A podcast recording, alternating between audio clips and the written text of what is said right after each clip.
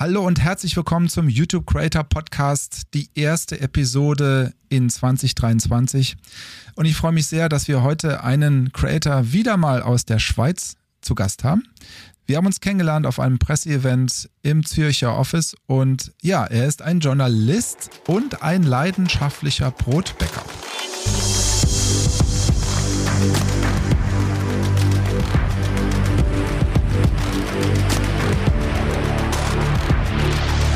Ich weiß jetzt gar nicht, womit ich anfangen soll, aber erstmal sage ich ein herzliches Willkommen an Raphael Zeyer. Grüß dich. Ja, halli, hallo, schön darf ich dabei sein. Grüße aus St. Gallen. Ja, genau. Du bist ähm, aus der Schweiz und wir haben uns ähm, kennengelernt vor äh, wenigen Wochen und ich war sehr beeindruckt von deiner Story. Denn ähm, ja, wir erleben ja äh, in dem Journalismus in der ähm, ja, heutigen Zeit immer wieder Schwierigkeiten von Geschäftsmodellen. Und ich fand es bei dir so beeindruckend, dass du ähm, es schaffst, ähm, ja, auch journalistisch auf YouTube tätig zu sein. Vielleicht kannst du mal kurz beschreiben, was du machst. Genau. Äh, was ich mache, ist, äh, ich mache eigentlich auf YouTube das, was ich immer schon gemacht habe. Ich mache Inhalte zu Techniksachen. Ich bin eigentlich Technikjournalist bei einem großen Schweizer Verlagshaus und äh, ja, in der Corona-Krise so in dieses YouTube reingestolpert und jetzt mache ich da halt auch hin und wieder Testberichte oder wenn irgendetwas passiert, erkläre ich das und äh, hin und wieder hast du ja schon erwähnt, äh, backe ich auch ein Brot. Ja, dafür, dazu kommen wir später, weil ich muss das unbedingt selber nachmachen. Ich habe mir nämlich jetzt auch so einen Römertopf bestellt. Aber fangen wir nochmal ganz, ganz vorne an. Also du bist ein Technikjournalist, sagt man das so, ja? Also der technische Produkte rezensiert. Genau, ich bin bei unserem Verlag, ich, ich, ich nenne das Ressort immer so äh, Digitales und Gesellschaft. Ich bin zuständig, wenn ein neues iPhone kommt, wenn äh, WhatsApp die Nutzungsbedingungen ändert äh, und all diese Sachen landen bei mir auf dem Tisch und äh, wie gesagt, Produktetests bis zu Erklärsachen von irgendwelchen Produkten, das mache alles ich. Und natürlich meine Kollegen, ich bin nicht der Einzige. Ja, okay. Und ähm, du bist dann äh, in der Pandemie quasi gezwungen äh, gewesen, ja auch zu Hause zu arbeiten. Und ähm, ja, was hat dich dann bewegt, einen YouTube-Kanal zu eröffnen, der nur jetzt deinen Namen trägt? Ja, das war wirklich so eine ich bin da wirklich reingestolpert, weil eigentlich haben wir bei uns im Verlagshaus haben wir ein wunderbares Videoteam, die machen Videos für mich und wenn irgendwie das neue iPhone kommt, dann gehe ich da hin und sage, guck, ihr habt das neue iPhone, äh, wir müssen jetzt ein Video machen. Und dann rennen die um mich rum mit Kameras und ich erzähle ein bisschen was und ich gehe wieder. Und das ging natürlich alles dann auf einmal nicht mehr während äh, Corona, weil ich ja da zu Hause saß und äh, dann habe ich es halt selbst gemacht. Ich bin leidenschaftlicher Fotograf, ich habe relativ gute Fotokameras und mit denen könnte man auch filmen. Ich konnte das anfangs nicht, ich wusste nicht, wie das genau geht, weil Filmen funktioniert doch ganz anders als Fotografieren, habe ich dann gemerkt. Aber sofort zu habe ich dann halt angefangen und habe dann mal mein eigenes Video gemacht und ja, ich war dann völlig überrascht, dass die Leute das gucken wollen. Was? Und dann habe ich immer mehr gemacht. Was waren denn die anfänglichen Abrufzahlen so? Ja, wo hat's angefangen? Das erste war das äh, war eine Tag Heuer Uhr, die ich neu hatte. Das ist ein Schweizer Uhrenhersteller, der auch Smartwatches macht mit äh, Google Betriebssystem drauf und äh, die habe ich vorgestellt und weil die halt aus der Schweiz waren, haben das nicht viele Leute gekannt und ich war dann da total baff, dass das irgendwie tausend Leute geguckt haben mhm. und äh, ja, dann haben auch alle geschrieben, ja, mach doch mal ein ausführlicheres Video, weil das Video war Schweizerdeutsch, muss man dazu noch sagen, und vielleicht ja nicht mal eine Minute lang. Mhm. Ich habe das einfach so ein bisschen äh, hingebastelt auf dem iPad auch übrigens und äh, ja, und von da ist es dann äh, losgegangen, haben die Leute geschrieben, ja, mach doch wieder eins, dann habe ich wieder mal eins gemacht und irgendwann haben die Leute gesagt, ja, aber wir sehen dich ja nie in diesen Videos. Kannst du nicht auch mal vor die Kamera kommen? Und äh, dann habe ich mir das wieder ein bisschen überlegt und habe dann rausgefunden, wo ich die Kamera in unserem Esszimmer am besten hinstelle und äh, ja, irgendwann habe ich dann angefangen, Mikrofone aufzuhängen im Esszimmer. Witzig. Und ähm, wann war das nochmal genau? In welchem Jahr? Das das war im März 2020 muss es gewesen sein, oder? Mhm. Da ging's los. Mhm. Ja, ja, das muss März. Jetzt habe ich dann dreijähriges Jubiläum. Cool. Und du warst aber auch schon ähm, viel auf YouTube unterwegs, hast wahrscheinlich andere äh, YouTuber angeguckt, die, die ähm, auch Technik rezensieren, oder? Das ist das Lustige. Ich bin ein relativ lausiger YouTube-Konsument, ehrlich gesagt. Ich kenne die amerikanischen Leute ein bisschen. Die deutschen berühmten Technik-YouTuber, die kenne ich ehrlich gesagt eher von Technik oder von Pressereisen. Wenn man da irgendein mhm. Technik-Event geht, sind die auch da. Da haben wir immer zusammen gesprochen. Aber ich wusste beispielsweise Alexi Bexi, den kannte ich schon ewig und ich dachte immer, das sei ein Journalist von irgendeiner deutschen Zeitung, bis ich dann mal gemerkt habe, er ist YouTuber. Das war mir anfangs nicht klar. Witzig witzig. Und äh, wie heißt denn jetzt deine äh, Zeitung oder dein Online-Dienst, ähm, äh, für den du schreibst und der Verlag nochmal das mal kurz äh, klarzustellen? Das ist eigentlich der Tagesanzeiger in Zürich. Das ist die eine Zeitung, aber es ist ein großes Verlagshaus, das heißt Tamedia TX und äh, da gehören auch die Berner Zeitung dazu, die Basler Zeitung, der Winterthurer Landbote. Ja, ist ein Großverlag in der Schweiz, hat mit ganz, ganz vielen Zeitungen und was ich schreibe, kommt dann in all diesen Zeitungen. Ja, wie muss ich mir das denn in der Praxis vorstellen? Äh, du schreibst dann für, die, ähm, für dieses Verlagshaus, bist also quasi festangestellter Redakteur und nebenher noch YouTuber oder wie ist das? Ja, genau so kann man sich das vorstellen. Ich bin zu 80 Prozent angestellt und habe da noch ein bisschen Zeit nebenher. Und während der Pandemie hatten wir in der Schweiz eben auch so etwas wie Kurzarbeit. Ich weiß nicht, ob ihr das in Deutschland kennt.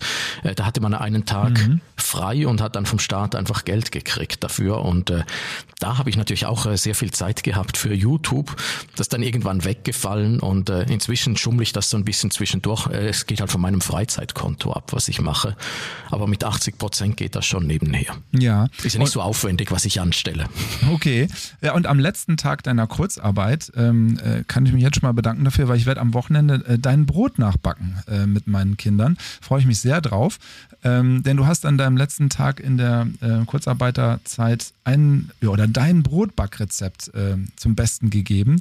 Und ich glaube sogar, das ist dein meistgeklicktes Video, oder? Auf jeden Fall. Mir wurde sogar gesagt, es sei das meistgeklickte Schweizer Backvideo inzwischen. Das ist Was witzig. natürlich äh, unglaublich absurd ist. Ja, es ist witzig. Also es ist ganz toll gemacht, ähm, sehr puristisch und du erklärst eigentlich, dass du, ich glaube sogar nur äh, vier Ingredients brauchst, also vier Zutaten: Mehl, Wasser, Hefe ähm, und Salz und einen Römertopf. Und ja, sehr äh, in deiner äh, sehr typischen Art hast du das äh, Video dann dargeboten und äh, eine, über eine Million Klicks, also unfassbar. Äh, Finde ich, find ich sehr beeindruckend. Äh, das zeigt also, du machst natürlich hauptsächlich deine äh, Rezensionen, ähm, aber du hast dann auch, wozu du Lust hast, da haust du dann auch nochmal ein paar andere Videos raus. Also zum Beispiel sowas, oder? Genau, also das ist ja das Lustige an diesem Kanal. Da kann ich einfach machen, wonach mir ist. Darum habe ich es heißt auch einfach äh, so wie ich halt.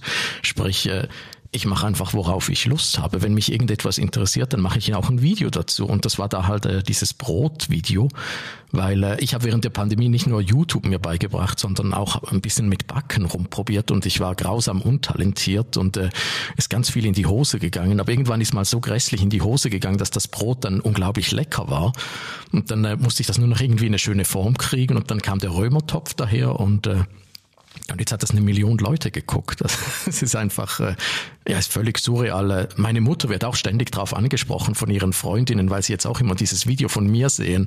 Und äh, ich kriege jeden Tag äh, Zuschriften von Leuten, die mir Fotos schicken von dem Brot, was sie gebacken haben. Also es, also es ist wirklich absolut surreal, wenn man das so ja, man kennt es, wenn man es von anderen Leuten sieht oder als Journalist, wenn man über solche Leute schreibt, aber wenn man es, wenn es einem mal selbst passiert, ist das schon unglaublich lustig. Schön.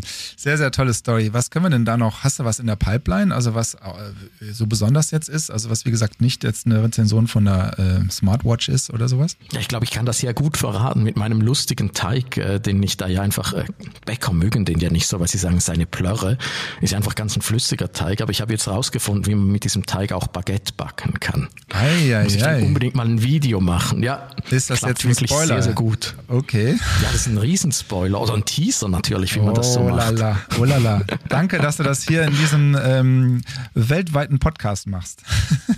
Genau, dauert aber noch ein Weilchen, weil was ich auch gelernt habe, Brotbackvideos oder Backvideos sind unglaublich aufwendig.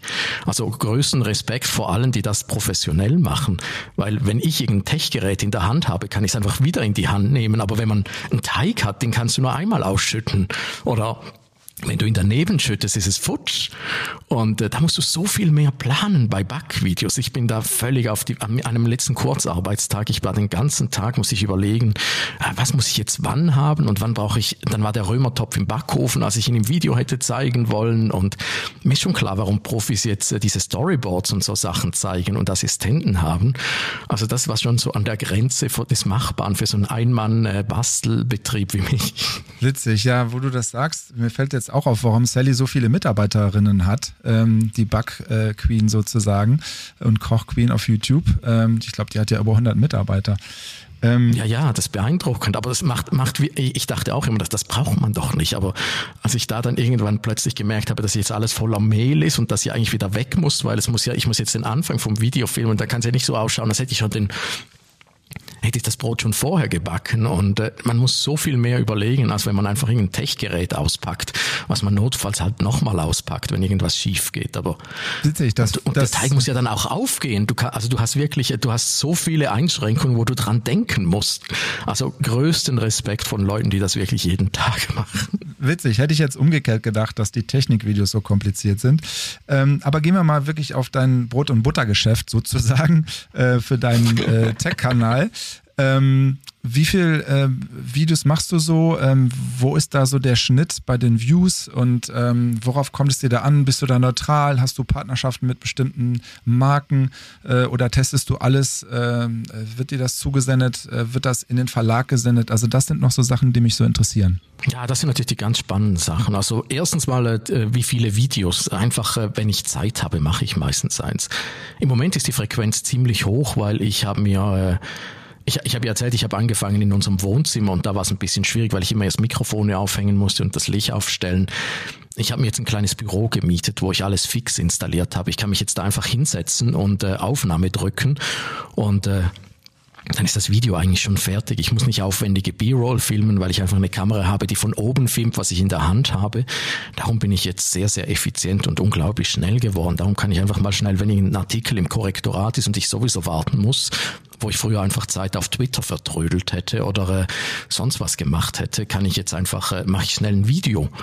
Und äh, das schneide ich dann schnell zusammen. Also das geht äh, inzwischen ganz einfach und so nebenher. Darum schaffe ich schon, äh, der Aufwand für ein Video ist, äh, sagen wir, wenn ich 10 Minuten, 15 Minuten spreche, das Video, dann äh, bin ich locker äh, in unter einer Stunde fertig danach, weil ich eigentlich nur noch einmal gucken muss, Kamera 1, Kamera 2, Kamera 1, Kamera 2 und raus damit. Und du schneidest das dann selbst, also bist eine One-Man-Show sozusagen bei dem Ganzen. Genau, also ich nutze einfach äh, Final Cut mit Multicam-Funktion und dann muss ich, ich muss das Video sowieso noch einmal gucken, um zu schauen, dass ich nicht irgendeinen riesen Quatsch ja. erzählt habe. Und äh, dabei schneide ich einfach oder entscheide ich einfach Kamera 1, Kamera 2, Kamera ja. 1, Kamera 2 und das, und das war's schon. Interessant. Ja, ich habe das Video auch gesehen von deiner Roomtour. Also du hast dich ja in einem ehemaligen Schwimmbad eingemietet. Und wie könnte es genau. anders sein? Die Luftfeuchtigkeit ist dort etwas höher und du hast ein System gebaut mit einem Luftentfeuchter, einer smarten Steckdose und ähm, ja, das selbst hast du auch zu, auf YouTube gebracht. Also ähm, ich denke, du gibst da auch interessante Einblicke und einfach so äh, Hands-on-Momente auch den Usern, oder? Ja, das sind genauso die Sachen, die halt Spaß machen, wenn ich auch irgendwas erklären kann, äh, was ich gebastelt habe und äh, diesen äh, smarten Luftentfeuchter, der ist halt wirklich, also der ist so praktisch. Aber das ist auch so etwas, wo ich eigentlich nicht dran gedacht habe, dass das ein Video wäre, bis die Leute gesagt haben, kannst du den mal zeigen und äh, wie schaut der aus und wie funktioniert der und äh, ja, so ist das dann entstanden. Mhm. Aber ich habe ja eben, äh, was man nicht machen soll, fünf Fragen in einer gestellt. Deswegen stelle ich jetzt nochmal Frage Nummer drei. Äh, wo kommen die Geräte, die Testgeräte hin? Also ist das so, dass die jetzt Raphael Zeyer anschicken, anschreiben oder geht das in den Verlag? Ähm, das sind ja verschwimmende Grenzen jetzt teilweise. Auf jeden Fall. Das Lustige ist ja, früher habe ich einfach die Testgeräte, also es sind ja immer Leihgeräte. Das muss, das muss ich auch mal in einem YouTube-Video erklären, weil die Leute haben dann immer geschrieben, wow, du hast ja alles, kann man das bei dir kaufen? Verschenkst du das? Warum machst du keine Verlosungen? Da musste ich mal erklären, nein, das sind äh, Leihgeräte. Das, äh, Im Journalismus ist es gang und gäbe, man borgt die Sachen halt aus und gibt sie dann wieder zurück. Das mit Leihverträgen zum Teil auch. Und äh, ja, so funktioniert das im Journalismus. Du darfst ja nichts behalten, weil das sähe ja doof aus, weil dann hättest du ja einen Anreiz, Anreiz, Sachen gut zu finden, in der Hoffnung, dass du dann mehr kriegst und du könntest es verkaufen. Und äh, das ist immer ein bisschen schwierig. Darum das muss ich immer ein bisschen erklären. Das ist für mich wahnsinnig wichtig, dass das äh, sauber getrennt ist zwischen äh, Werbung und äh, eigenen Produkten und äh, Leihprodukten. Da muss man schon ganz genau hingucken. Und äh, ja, früher habe ich einfach äh, die Geräte für den Tagesanzeiger gekriegt. Dann haben die Firmen gesagt, äh, Apple, Microsoft, Samsung und so weiter, guck, das ist das neue Galaxy, wir bauen es dir aus, du kannst einen Testbericht davon machen. So funktioniert's. Und inzwischen hat es ein bisschen gekehrt. Inzwischen schreiben mir viel mehr Firmen, Raphael, du hast doch diesen YouTube-Kanal, können wir dir das mal zum Test ausborgen? Und der Tagesanzeiger profitiert dann davon, dass ich jetzt äh, Zugang zu viel, viel mehr Testgeräten habe, als ich das früher je hatte. Also es ist wirklich ein bisschen lustig, aber das hat, äh, das hat irgendwann so im Verlauf Des letzten Jahres hat das gedreht, dass mir die Leute, die Firmen eigentlich eher schreiben, weil ich YouTuber bin und nicht mehr, weil ich klassischer Journalist bin und da auch Reichweite hätte. Ja, das fand ich auch interessant. Das hast du mir auch beim, bei unserem Treffen äh, erklärt, dass es eine ganz tolle Symbiose ist, dass ähm, das Verlagshaus schätzt, was du tust, dass du auch äh, schätzt, dass das Verlagshaus im, äh, im Rücken ist und äh, das finde ich ein, eine ganz tolle Symbiose in, in diesem Falle. Ja, ist natürlich für mich unglaublich angenehm. Also äh, erstens, äh, ich habe ja eine Fixanstellung und äh, dadurch äh, verdiene ich auch Geld und ich habe eine Familie und äh, da muss man schon ein bisschen schauen. Und dann habe ich nebenher noch YouTube, was ich immer explizit als Hobby bezeichne, was natürlich die Sicherheit gibt, äh, hier auf YouTube einfach ein bisschen zu machen und nichts zu müssen. Das ist natürlich eine unglaublich komfortable Situation. Und das andere ist, Sie vom Verlag haben ja auch gesehen, dass Raphael jetzt da diesen YouTube-Kanal hat und die fanden es halt großartig und haben gesagt, Raphael, könntest du denn nicht für uns auch Videos machen? Und äh, die Konsequenz war, ich habe ja, ich arbeite ja wie gesagt äh, 80 Prozent, das sind vier Tage äh, dass ich jetzt äh, nur noch drei Tage normal als Schreibjournalist arbeite und einen Tag habe ich für Video. Also ich mache jetzt auch äh, Videos für den Tagesanzeiger und alle unsere Zeitungen. Und äh, die sind natürlich ein bisschen anders. Die mache ich immer ein bisschen kürzer, so in zwei Minuten. Meine YouTube-Videos sind ja teils ausufernd, aber die für den Tagesanzeiger, die halte ich so auf zwei Minuten und die sind auch Schweizerdeutsch. Und äh, da habe ich auch ein Videoteam, was das Videoteam, was ich vorher erwähnt habe, die helfen mir jetzt. Ich schneide das auch alles selber. Ich habe mir die Videoschnittsoftware beigebracht, die wir da nutzen, das ist Adobe Premiere. Und die Videoleute machen dann zum Teil noch Einblendereien oder kleine Animationen und solche Sachen oder Infografiken, wenn ich was ganz Kompliziertes erkläre. Und das ist natürlich auch unglaublich cool. Also es ist wirklich eine super tolle Zusammenarbeit. Ja, das äh, klingt sehr, sehr effektiv und ähm, sich einander befruchten. Also das ähm, ist halt so, dass dann, muss ich mir das so vorstellen, dass die Videos dann ähm, nur auf den Playern des Verlages laufen und nicht auf YouTube. Und du hast dann bei dir deine anderen Deutsch, äh, Hochdeutsch äh, sprechenden Videos auf deinem Kanal, ne? Genau, der Tagesanzeiger auch, hat auch einen kleinen YouTube-Kanal, wo sie hin und wieder was draufstehen. Aber in erster Linie läuft es auf den eigenen Playern des, also des Verlages, was halt dann bei allen Zeitungen ist. Mhm. Du hast es eben äh, erwähnt, ich glaube, diese journalistische Ethik oder die Standards, die du, da an den, die du da an den Tag legst, nämlich äh, Leihgeräte und so weiter, ist ja auch ein Teil des Erfolges, den du hast, weil dadurch die Reputation natürlich äh, möglichst hoch ist. Ich denke, das ist ja äh, unheimlich wichtig. Also das ist mir einfach äh, das Allerwichtigste, weil also ist natürlich auch eben wie gesagt eine Luxussituation, weil ich äh, weil ich finanziell nicht drauf angewiesen bin. Aber das ist schon etwas, was ich inzwischen auch gesehen habe, weil ich kriege jetzt wahnsinnig viele Zuschriften. Du kriegst 5000 Dollar, wenn du den Wischmob in die Kamera hältst und solche Sachen.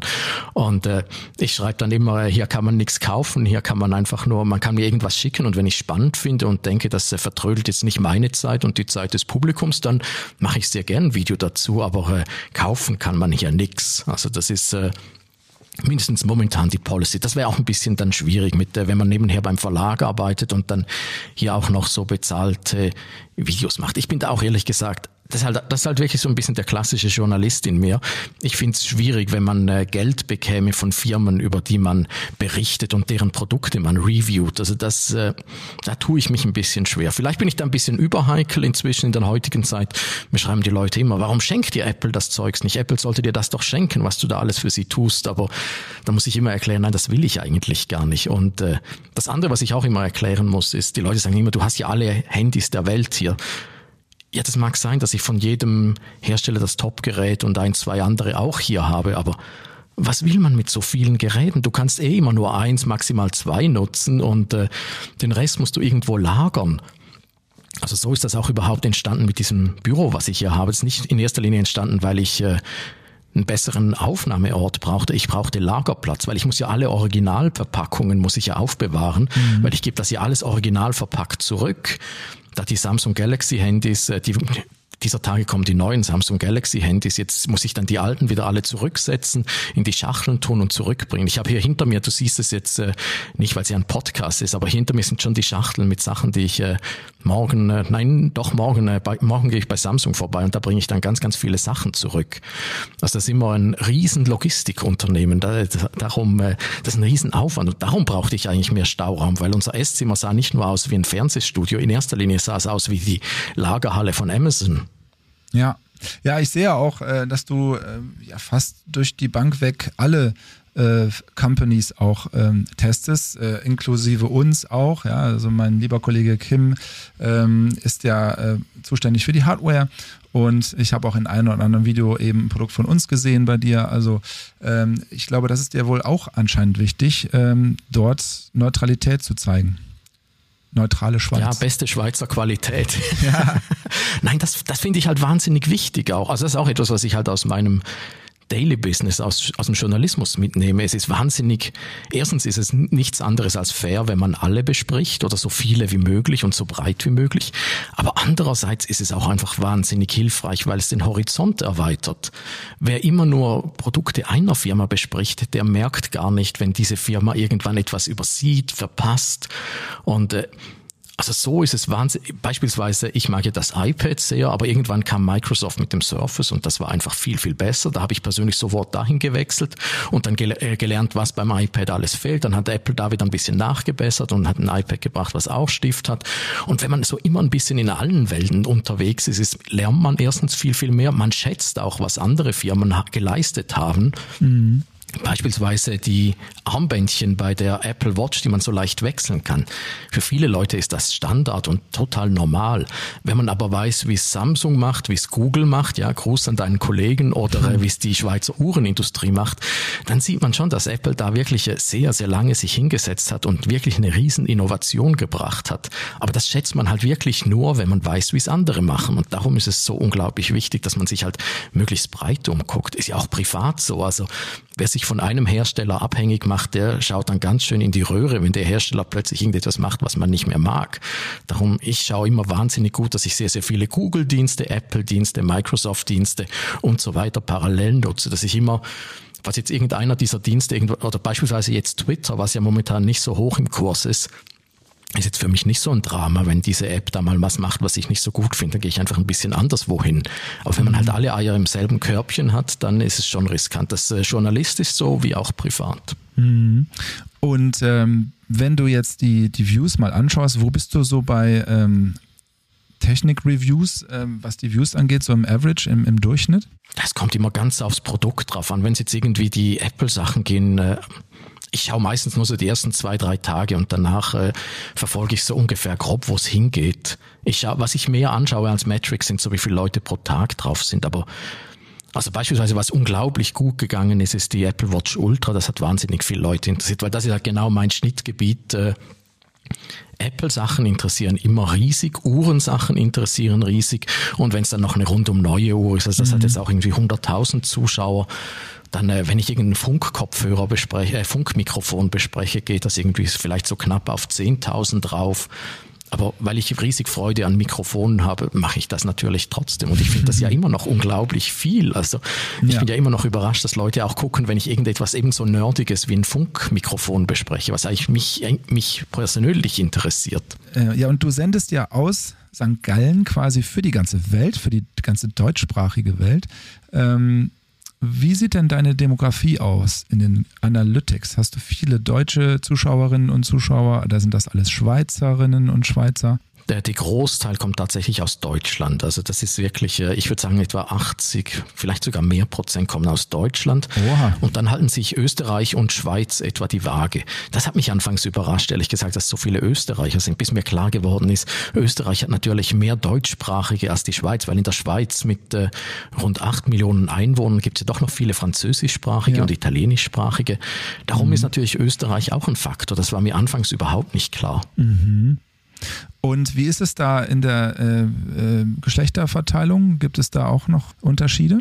Die ist sehr, sehr maskulin, wenn da nicht äh, die Backvideos wären. Die Backvideos äh, heben meine Frauenquote massiv an. Also das ist wirklich äh, erfreulich und äh, ganz viele Frauen schreiben mir inzwischen auch, sie hätten mich über diese Backvideos entdeckt und äh, ja endlich mal jemand, der ja auch Technik einfach erklären könne.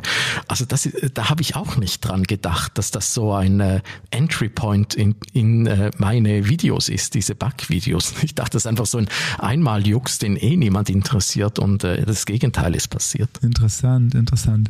Ja, du hast ja gesagt, ähm, es ist Hobby von dir, äh, YouTube Creator zu sein, aber trotzdem interessiert es einen äh, ein bisschen die äh, Hörer hier dieses Podcasts, äh, auch die, die anfangen, also ab wann kann man denn Geld verdienen? Verdienst du damit Geld? Willst du überhaupt damit Geld verdienen? Vielleicht kannst du da ein bisschen was erklären, ohne dass äh, du zu offen bist.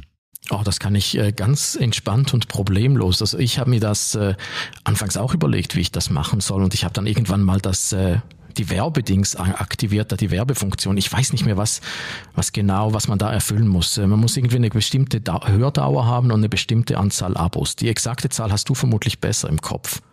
Die kann ich weiß nicht mehr, was es war. Die kann ich unheimlich gerne unten auch in die Shownotes nochmal packen. Ich bin da jetzt auch nicht super sattelfest, aber ich glaube, es geht um äh, die Watchtime und über 1000 Abonnenten. Aber da muss ich nochmal genau gucken. Genau, gell, ich hätte auch gesagt 1000 Abonnenten und ich glaube 4000 Stunden oder so irgendwas war es. Ja. Aber das, ich bin das auch nicht mehr ganz, ganz sattelfest. Das genau, das ist immer hilfreich. Das habe ich anfangs äh, anfangs war das wirklich, dachte ich, das erreiche ich nie damals im Frühling 2020 und ich glaube im Herbst oder so hatte ich das schon erreicht und äh, ja, heute erreiche ich das äh, hin und wieder sogar an einzelnen Tagen, also mindestens das mit der Hördauer und äh, das ist schon verrückt. Nein, das habe ich damals mal aktiviert und gedacht, ja, das ist, das ist eigentlich eine saubere Form von äh, Einkommen, weil, äh, wie gesagt, eben der, diese Kollaboration, wo man Geld kriegt, wenn man etwas testet, das ist mir ein bisschen äh, suspekt.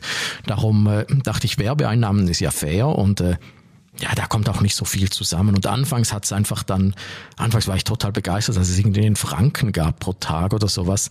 Irgendwann hat es einen Kaffee bezahlt, dann irgendwann Mittagessen in der Mensa und äh, inzwischen bezahlt es mir halt mein Büro, also das, was ich hier miete, dieses äh, kleine Schwimmbad, äh, was ich gemietet habe, bezahlt äh, YouTube-Werbung. Super. Das ist doch schön dann, dann das ist ein schöner Kompromiss auch. Äh, so habe ich, äh, so gehört mir halt das ganze Aufnahmestudio gehört mir. Unser Verlag darf es mitnutzen, weil ich ja die Videos auch für unseren Verlag mache und äh, ja, so ist es ein, ein sehr, sehr faires, finde ich, Geben und Nehmen. Ich kann mir mein, äh, mein Aufnahmezeugs und äh, das hier finanzieren und hin und wieder kann ich mir auch so mal ein Testgerät selber kaufen, weil das, das finde ich immer das Entspannteste, wenn man sich äh, Geräte selber kauft, weil dann kann man sie so lang behalten, wie man möchte.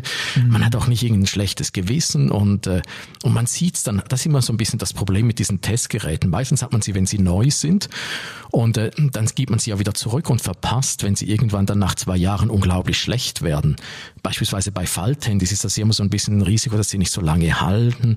Oder bei anderen Geräten gibt es plötzlich nach fünf Jahren noch ein riesen Update aus dem heiteren Himmel und das kriegst du dann halt nicht mit, wenn du die Geräte mhm. nicht hier hast. Und darum äh, ja, ist das auch äh, super spannend und äh, ja, und das Praktische ist einfach, ich muss keinen Finger rühren. Ich habe auch mal mit so einer, das ist ja auch lustig, seit dieser Kanal hat eine gewisse Größe hat, melden sich da diese Agenturen, die einem äh, managen wollen.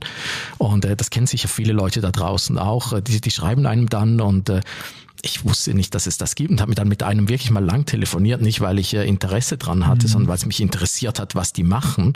Und das war schon noch spannend, dieses Geschäftsmodell, wo sie einem dann so Partnerschaften vermitteln und solche Sachen und äh, man gibt einen Teil seiner Einnahmen ab, aber ich habe für mich dann gedacht, nein, das würde viel zu weit, also das würde erstens vom Hobby wegführen und zweitens, ich möchte das nicht irgendjemand anderem geben.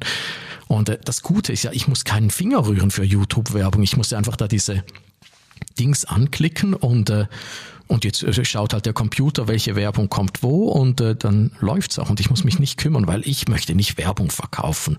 Bei uns im Verlag ist das ja auch super getrennt. Da hast du äh, die Journalisten und du hast die Verlagswerbeverkäufer. Und äh, wir wissen nicht mal, wer die Verlagswerbeverkäufer sind, die da die Zeitungswerbung und Online-Werbung verkaufen. Ja. Das ist super getrennt, dass sie also es ist nicht so, dass dann irgendwann der Händler kommt und oder der Werbeverkäufer sagt und sagt, Werbekunde XY hat ganz viel Werbung gekauft, Raphael, mach doch mal einen Bericht über sein Ding. Das ist unglaublich bleiwand getrennt bei uns und bei YouTube ist es ja auch genau dasselbe, weil äh, ich weiß nicht, wer bei mir Werbung schaltet, das kommt einfach und äh, ich sehe danach, äh, wie viel es ist, aber das beeinflusst mich in keinster Weise und darum finde ich das extrem angenehm. Ja, das ist schön. Schön, dass du das so siehst. Ähm, wenn du jetzt die ähm, Bereiche mal so schaust, ich glaube, du hast eine große Leidenschaft, um diese Technik-Sachen äh, zu testen und eine große Leidenschaft für das Brot, das perfekte Brot. Ähm, du hast ja mehrmals versucht, und hast es im Video auch erklärt, dass das äh, der, äh, ganz viele Versuche äh, nicht geklappt haben. Aber man merkt bei dir, oh, halt ja. eben, man merkt bei dir eines, du hast da halt eben gerade für diese beiden Themen deine Leidenschaft und jetzt kommt schon demnächst das Baguette-Video. Ich bin gespannt. Also die Leidenschaft spürt man bei dir. Ähm, ich denke, das ist auch so ein Erfolgsgeheimnis, warum du jetzt äh, es geschafft hast, in den drei Jahren so zu wachsen. Das frage ich mich ehrlich gesagt auch. Also ich glaube auch, dass also ich habe einfach einen riesen Spaß daran. Die Leute sagen immer, das ist doch eine Riesenarbeit mit Skripte schreiben, mit Ideen finden. Nö, ist es überhaupt nicht. Ich könnte jetzt äh, hier diesen Podcast abschalten, die Kamera einschalten und äh, ein Video aufnehmen. Das ist über, also ich habe so viele Ideen, was man ein Video machen könnte. Also das ist überhaupt, also das ist für mich überhaupt nicht Arbeit. Und äh, sprechen und Sachen erklären ist für mich überhaupt keine Arbeit. Das, das mein großes Glück. Mir fällt das einfach so zu und äh, für andere Leute ist das halt unglaublich aufwendig und die müssen dann wahnsinnig viel vorbereiten und äh, ja, andere Leute funktionieren anders. Die haben dann auch viel strukturiertere Videos und durchgeplant und äh, bei mir endet es mal irgendwo völlig überraschend, weil ich nicht wusste, wo es jetzt halt hingeht, weil ich einfach mal gemacht habe. Aber darum ist es auch überhaupt nicht Arbeit hier. Schön. Ja, ich wünsche dir, dass du äh, in Zukunft weiterhin tolle Ideen hast und einfach machst, ähm, denn ich glaube, du bist ein ganz, ganz großer Mehrwert für viele da draußen, äh, die nach Rezensionen suchen ähm, und auch nach Backrezepten. Mal gucken, was da noch alles kommt. Ich hoffe, ähm, die Energie geht dir da nie aus, dein Hobby wird nicht enden, weil wir sehr viel Spaß mit dir auf YouTube haben. Vielen Dank, Raphael, für deine Zeit hier in diesen Podcast zu kommen. Ja, immer gerne. Also das macht mir ja großen Spaß, ein bisschen zu plaudern und für mich ist ja YouTube eigentlich auch nichts anderes. Also ich, ich plaudere dann einfach mit der Kamera und dann kommen halt die Kommentare unten und äh, dann schreibe ich da wieder zurück. Also das, für mich ist ein Video immer so ein, mehr so ein Gesprächsstarter und nicht ein abgeschlossenes Produkt. Das habe ich auch noch nicht erwähnt. Das ist übrigens auch ein wahnsinnig wichtiger ja. Aspekt hier. Wenn ich ein neues Produkt teste, mache ich meistens erst ein YouTube-Video und dann schreibe ich die Review für unsere Zeitungen, weil ah. das hilft mir bei der Themenfindung herauszufinden, was die Leute wirklich interessiert.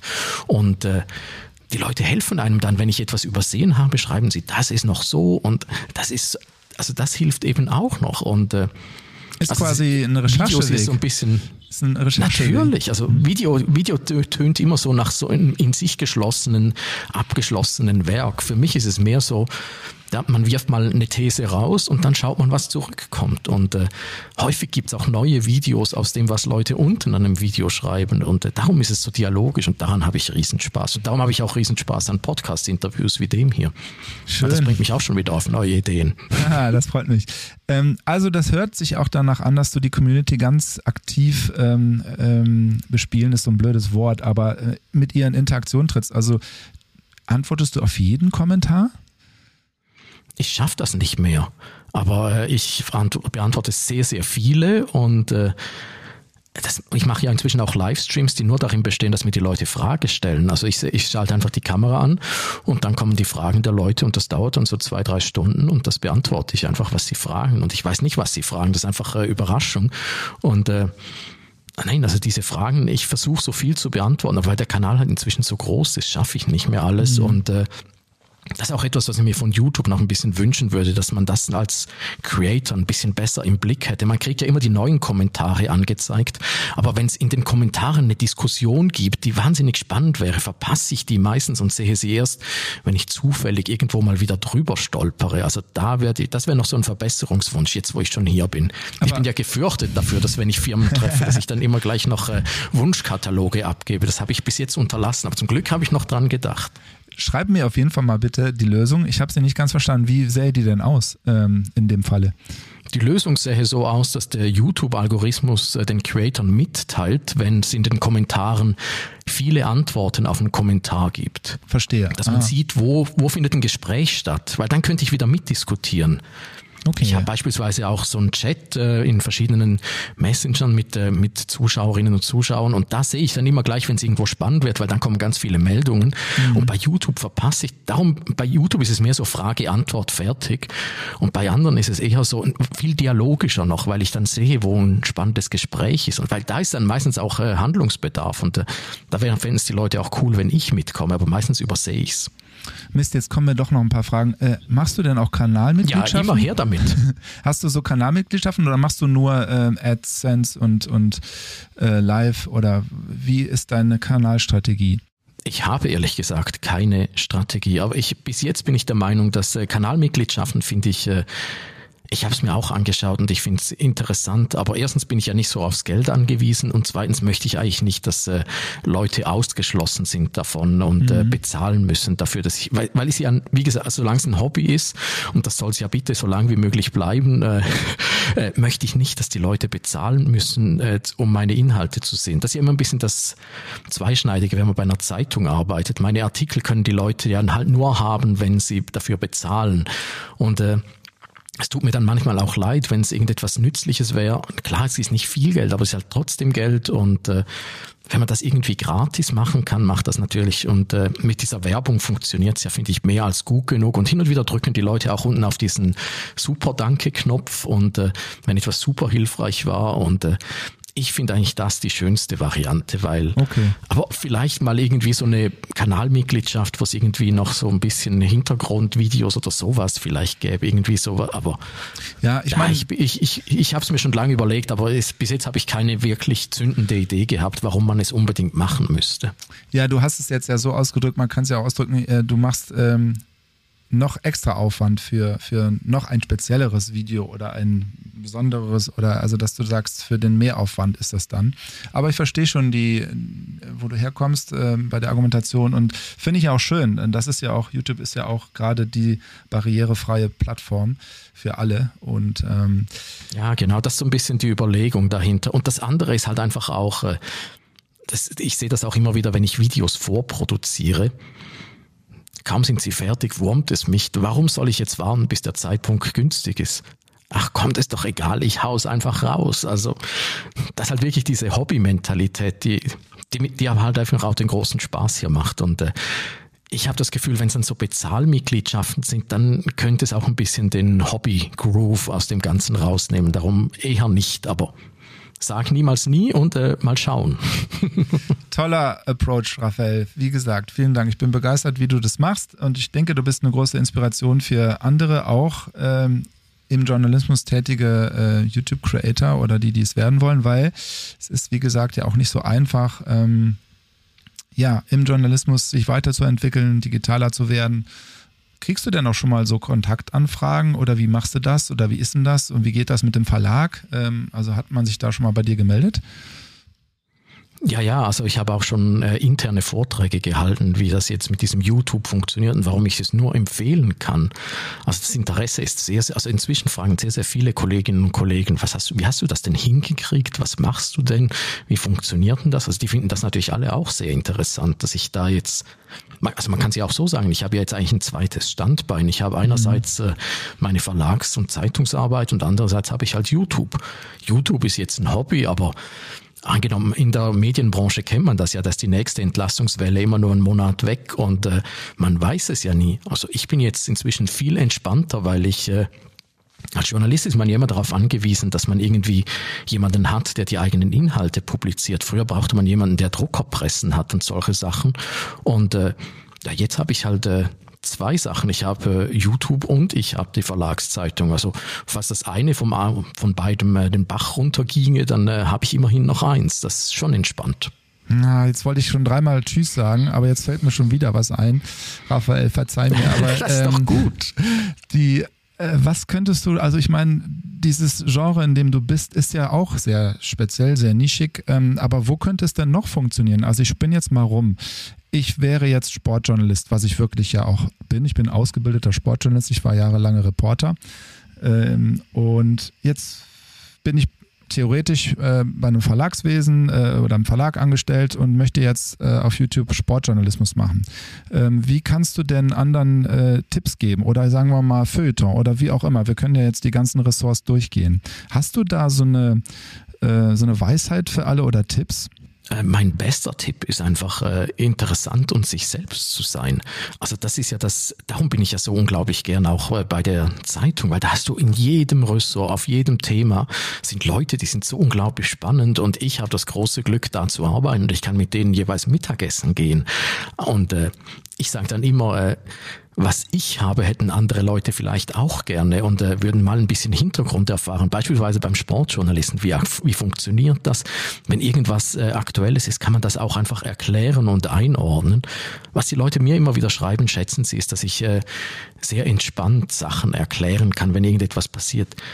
Ich mache das jetzt seit über zehn Jahren und äh, verfolge es seit 20, 30 Jahren und äh, mich haut das jetzt nicht um, wenn ein neues iPhone kommt. Ich kann dann entspannt zurücklehnen und weiß, was ungefähr die letzten fünf Jahre passiert ist und äh, was jetzt wirklich wichtig ist und äh, was nur Rauchwolke und äh, PA bla bla ist. Und äh, das können ganz, ganz viele Leute da draußen auch. Und das ist auch wahnsinnig wertvoll, weil, äh, also das hat man ja in den letzten Jahren auch gesehen. Es gibt ganz, ganz viele sehr, sehr laute Leute, mhm. die nicht wahnsinnig hilfreich sind. Und äh, ein bisschen gut informierte Leute, die einfach äh, erzählen und erklären, das äh, finde ich unglaublich wertvoll. Mhm. Toll. Ja, dann überlasse ich dir das Schlusswort. Ähm, ich habe schon äh, einmal Danke gesagt, sag's nochmal. Ich wünsche dir alles Liebe, alles Gute für das Jahr 2023. Möge es für uns alle ein gutes werden und ähm, dir auch alles Gute beruflich und privat. Vielen, vielen Dank und beste Grüße.